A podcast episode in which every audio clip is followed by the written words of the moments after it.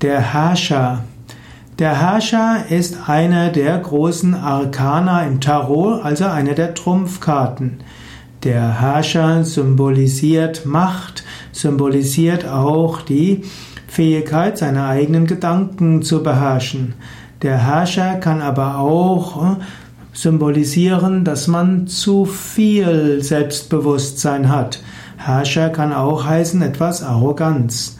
Herrscher kann aber auch heißen, dass du selbst aufhören musst, in der Opferhaltung zu sein, dass du selbst die Herrschaft über dein Leben übernehmen solltest. Der Herrscher entspricht dem Tierkreiszeichen Widder und dem hebräischen Buchstaben He. Herrscher hat auch etwas mit Raja Yoga zu tun.